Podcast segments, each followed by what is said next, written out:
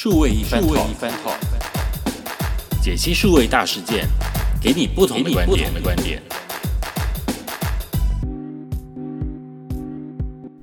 大家好，欢迎收听数位一番 talk，我是佩伦。今天呢，要跟大家来讨论的是有关于 Apple，它最近推出了一个新的服务方案，叫做 One。在上个礼拜吧，对 Apple 开了最新的发布会。当然，其实大家在这个发布会里面有点期待，是会不会推出新的手机啊，比如说 iPhone 十二这样子的一个消息。结果呢，嗯，果然是没有哦。它推出了新的这个 Air 还有新的 Mac 啊，但是里面有一个非常让大大家这个耳目一新的，就是它要推出一个服务。这个服务说新不新，说旧不旧，它叫做 One。什么是 One 呢？One 呢，其实就是整合了 Apple 的底下四大这个订阅服务，包括了 Apple Music，还有 Apple Plus，也就是它的电视的部分啊，Apple TV Plus，还有这个 iCloud 哦，以及它的游戏的订阅制。那这四个服务呢，原本是分别提供给使用者来做订阅的哦，那。各自有各自的月费，但是呢，在这一次呢，Apple 推出了这个方案之后呢，是把这四个合在一起，然后呢，只要付一个价格就可以了。那这个价格呢，在美国呢，呃，它的价格大概是一十四点九五的九五美元哦，那大概台币就是四百四十八元。那如果你是买家庭方案的话呢，就有是十九点九五美元，大概是台币五百九十八元哦。那这样子的方案呢，就是说，原本你可能要每一个都要付可能两百多块或三百块，这四个东西如果每个都要订的话，加起来的费用哇，那可能要破千了。但是现在呢，你可以比原本的方案还要再便宜哦。按照他的说法是，是原本价格就是订这些东西价格的六折，你就可以得到这四样不同的串流的订阅服务，是不是很划算呢？那在台湾的部分呢，最近也公布了最新的这个价格方案哦。个人方案的部分呢，是收费用是三百一十五元，哎，跟美国的这个四百四十八元可以说是便宜许多。那家庭方案呢，每个月呢只要三百九十五元，哇，也是一样，美国要五百九十八元。那个人方案跟家庭方案呢，差别在哪里呢？差别就是啊，家庭方案呢。它是可以分给很多账号的，诶，四个还是五个账号可以使用的哦。那这其实还蛮划算的。如果你的家人或者是你可，你应该可以用朋友了啊，就可以组成一个 group 啊，然后就一起来共用家庭方案。算下来的话呢，一一个月，呃，多少？六四七四五七五，差不多大概七八十块吧，一个月平分下来的话，每一个人。七八十块一个月就可以用到，包括 Apple Music、Apple TV Plus，还有 iCloud 以及这个它的游戏的这个呃这个订阅制哦。算起来，嗯，感觉好像是蛮划算的。但是大家一定会很奇怪，按照这个商业的逻辑来想哦，原本四个东西它都有各自的定价、各自的一个营收的话，而且加起来这个分开来的话，那个。加起来的总营业额就已经很不错啦。那为什么现在又要把它合起来？而且合起来之后还要打六折卖给消费者？这不是一个挺不合理的这个盘算嘛？对不对？整个利润好像就变少了哦。原本的东西现在变六折来卖哦，变少了。那其实呢，这里面呢，我们可以想象一件事情哦，就是说，如果说他把它分开来卖，个别买的话，那当然不同的人会有不同的需求嘛，对不对？我可能只买音乐，有的人可能只买 iCloud，那有人可能只有买什么？那你买什么的话，就只买那单样的东西来使用而已，对不对？好，那但是呢，当这四个一起合在一起的时候呢，你原本没有想要用的人，或者是原本你就买其中一项服务的人。原本没有想要用的人，可能就会有点心动哦，因为也许他就在犹豫，到底要用这个呃 Apple Music 或者是 Spotify 啊的服务哦。其实，在这个东西里面也可以看出来，Spotify 跟 Apple Music 这个是比较有竞争的。那你说 Apple TV Plus 它跟 Netflix 有没有竞争？我觉得目前还好哦，因为 Netflix 的内容还是比较多，所以相较起来，有可能会拉到比较多，有可能的就是 Netflix 的用户了哦。好啊，不讲错了，是这个，是这个 Spotify Spotify 的用户哦。好，那那所以说呢，比较这这 Spotify 就很紧张了啊，所以他们就开始提出来一些异议哦，说它的垄断市场啊，巴拉巴拉什么的。但 Apple 也说，哦，我这个的话也是随选随定啊，这个这个。呃，订户的话想要停不要用就不要用也没关系。而且呢，还有一个很重要就是，目前 Apple 这个 One 服务啊，只有在 iPhone 手机上能够买得到，能够使用哦。诶，这就是奇怪啦。那如果是这样子的话，那为什么哦原本可以多一点的赚钱，那现在就现在变成合在一起还打六折，那就不好赚啦。那 Apple 到底是在打什么样的一个如意算盘呢？其实呢，我们可以用从几个观点来看这件事情呢，来分析一下。第一个呢，就是，呃，过去呢，我们总是想说，iPhone 每次上市的时候呢，都可以吸引到很多人的注意，大家都很期待嘛。你看，就算这次 iPhone 十二，其实大家也很期待，只是最后没出现，哎，有一点失望了，对不对？那但是呢，说真的，现在已经是人手一机的时代了。除非今天你的手机有真的很特别的一个功能，或是很 killer 级的一个呃呃这样层的东西推出，才有可能在驱使大家再去买新的手机。哦，那当然这个这这个是指比较一般人买手机的一个呃这个新的历历程啦。如果你是一可是本来就是喜欢用高阶手机的，或是商务人士的话，或是对于这种呃高阶手机本来就有很大的兴趣需求的人的话呢，其实只要一出新的，你自然就会买，对不对？可是对一般大众来讲哈，他们用手机的话呢，就会去评估一下，究竟这个手机值不值得换新的，究竟我值不值得再花钱再去换一支全新的手机？像我身边就有一些朋友啊，他现在还在用 iPhone 六。你知道 iPhone 六吗？现在都已经说到是 iPhone 十一了，其实已经隔了好几个世代了。那他在每个世代的时候，他都在期待说啊，那我是不是可以下手？结果后来发现 iPhone 越卖越贵了，他也不知道到底该从什么时候下手。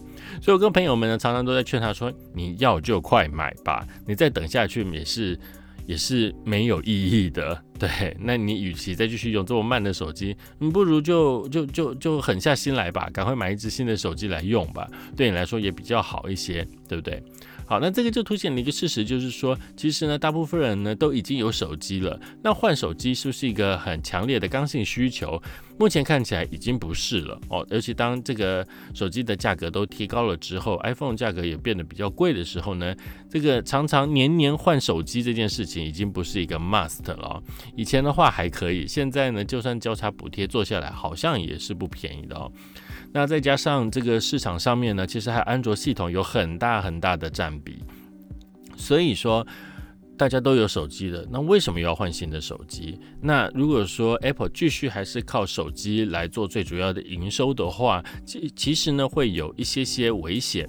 那有一个数字是这样子的哦，在呃。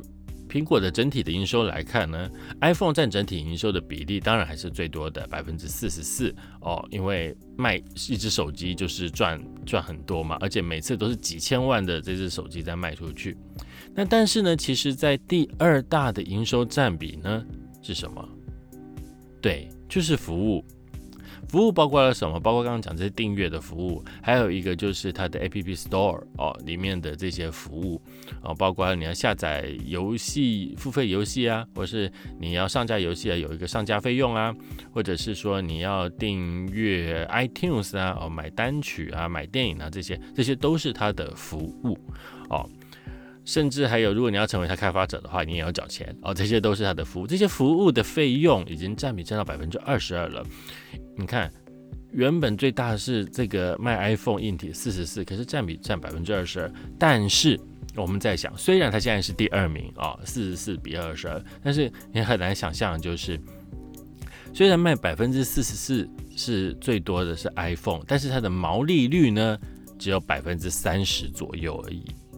但是卖软体这件事，营收占百分之二十二的卖软体卖服务这件事情呢，它的毛利率高达百分之六十七，哇！所以说六十七耶，对不对？你这个利利率呃毛利率高达百分之六十七，当然这个是多卖多赚啊，对不对？会赚更多诶，是原本卖硬体的毛利率的两倍耶，是不是？那你不要想说啊，可是卖手机比较贵呀，对不对？赚的比较多啊。但同样的，如果软体它其实不贵，没错，但是呢卖的多量大的话呢，哇，那其实对公司更有补哦，哦，对不对？更是大补贴了。所以说可以看得出来，这个部分呢，为什么软体服务会变得越来越重要，也就是从数字上面会说话的哦。另外呢，我们再从它的订户来看哦。目前 Apple 的订户呢，大概有四亿五千万，差不多或五亿的这样子的一个呃人数哦。那好像看起来很多啊，对不对？但是它这个人数呢，比较起来是付费的订户，但这里面呢，包括了 App Store 的应用城市的订户啊。但是呢，对比它的十四亿的这个呃用户手机用户来讲。等于还有很大的成长空间，还有十亿的成长空间。那如何让这其他的人也动心，希望来付费使用这个 Apple 的服务呢？那这也会是一个很大的一个呃成长的方向，所以要诱使他，对不对？好，那想要让大家用其他这些人用最坏的方法是什么呢？就是更便宜嘛，便宜到你一点都不会感觉到痛，甚至感觉到。很爽，很开心，因为我用了便宜的价格买到了四个服务，很多服务哦。所以说呢，这也是它的一个策略方案。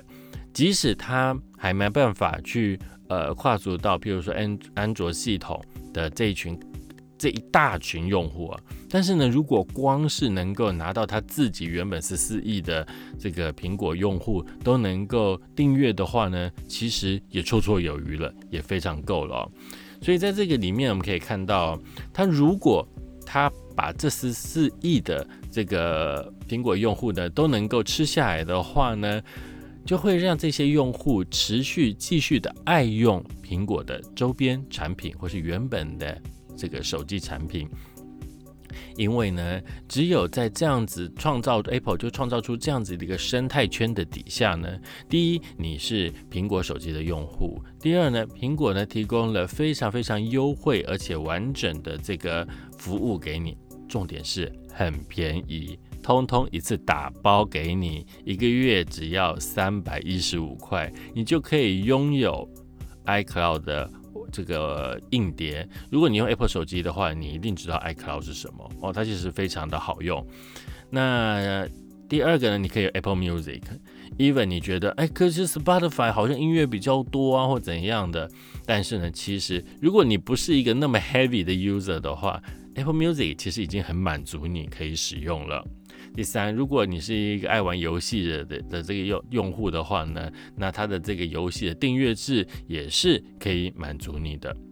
另外呢，就是还有一个 Apple TV Plus 哦，大家会觉得也许会想说，哇，这个内容真的是跟其他的串流差太多了吧？哦，跟 Netflix 啊，跟这个呃迪士尼啊，或者是跟这个嗯爱奇艺啊，这比较起来了，就 Apple Mu Apple TV Plus 里面真的好像没有什么太多。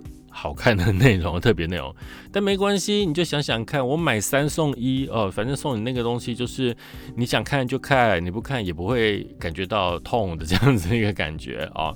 反正他能够把有的东西通通都给你了，换句话说，诚意也十足嘛，对不对啊？所以说，当你想想看，假设这十四亿的果粉突然原本是他这些粉丝呢，原本是想说啊，我可能只想用 iCloud，但是我现在在犹豫，为什么呢？因为我买 iCloud 之后呢，其实嗯费用好像高了一点，那我也许可以去用这个呃 Google 的硬碟或者其他的免费硬碟哦，但是呢发现，呃，我原本买 iCloud 的钱，我还可以多得到其他的东西的话，难免。不保证，也许就会行动了，所以就等于有一种推坑的一种这样子的一个感受哦。好，所以说这个的确是非常非常有有有有这个脑袋的一个设计，非常有是个规划的一个设计哦，就是要运用苹果的这个生态圈，把原本的粉丝通通包在里面哦，给你最最好的一个硬体，然后最优惠的。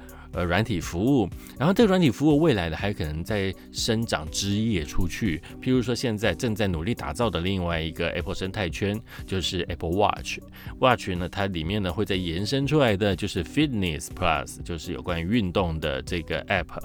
哦，这运动 app 它会帮你计算很多很多有关于你正在运动的一些数值进来哦，健康的数值进来。那进而呢，你就会想说，哎，那我是不是又要再买一个 watch？Apple Watch 又有 Apple 的这个呃这个手机。那再想想看，我的原本的 TV 哦，原本的这个呃音乐，我也许可以再有一个 iPad 来使用，哇，可以串在一起。一个服务，但是可以串各种不同 Apple 的硬体一起使用。你想想看，这是不是很 charming、很棒的一件事情？硬体去绑软体，软体再反过来再去绑你更多的硬体，所以它就形成了一个很棒的一个生态圈。即使我现在我下杀到六折给大家，我其实还有不错的利润，绰绰有余哦。这正好可以拿来补贴我原本硬体。硬体啊，手机卖的可能没有以前这么好的事情。但是如果你回来，你也不一定要买手机啊。你透过这样方式，原本的果粉可能只有买手机，但透过这样子方式之后回来，他就想要多买一点了。这时候呢，就可能去买呃这个 watch 或者是买 iPad 啊。所以看起来 One 真的是非常非常吸引人。但里面会不会有人会因此觉得有点不开心呢？我自己猜测了，但我也不敢说百分之百是不是了。